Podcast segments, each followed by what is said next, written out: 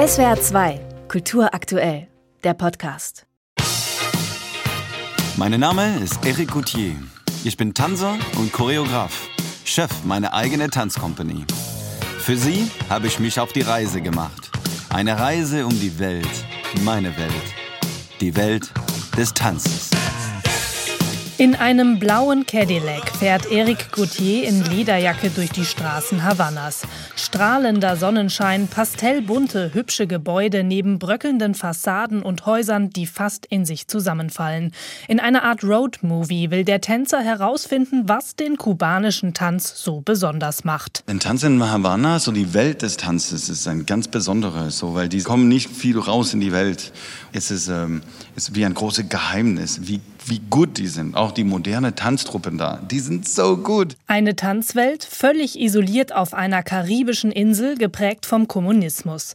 Grenzen, die dem Tanz aber nichts anhaben können, was schon bei der ersten Station deutlich wird. Im großen Theater von Havanna der Alicia Alonso, benannt nach der berühmten kubanischen Prima Ballerina.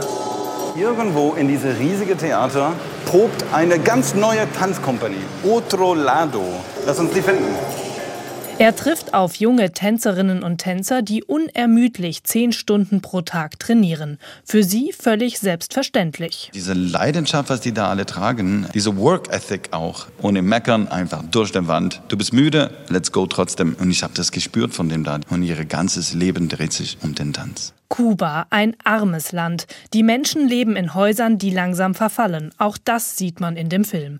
Doch die Kulturszene boomt. Theater sind rappelvoll.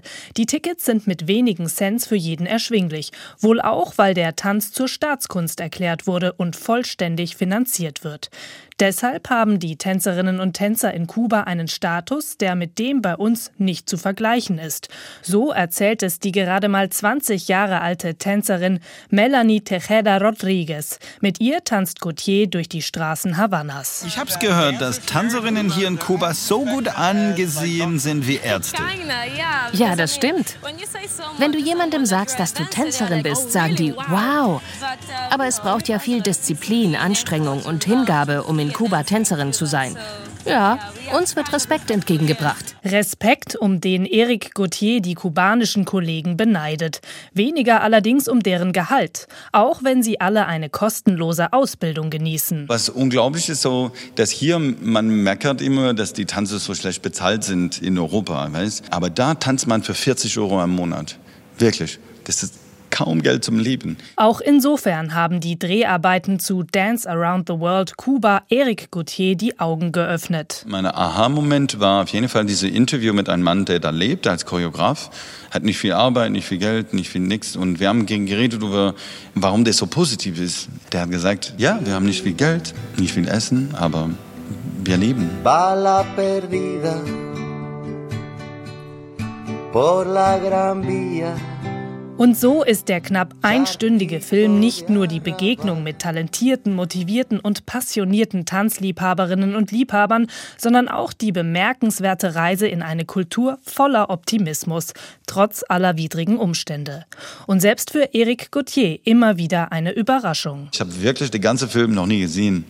Und ich freue mich so auf Dienstag, dass ich sitze da und ich genieße meine Reise in Havanna und ich teile das mit dem ganzen Raum da.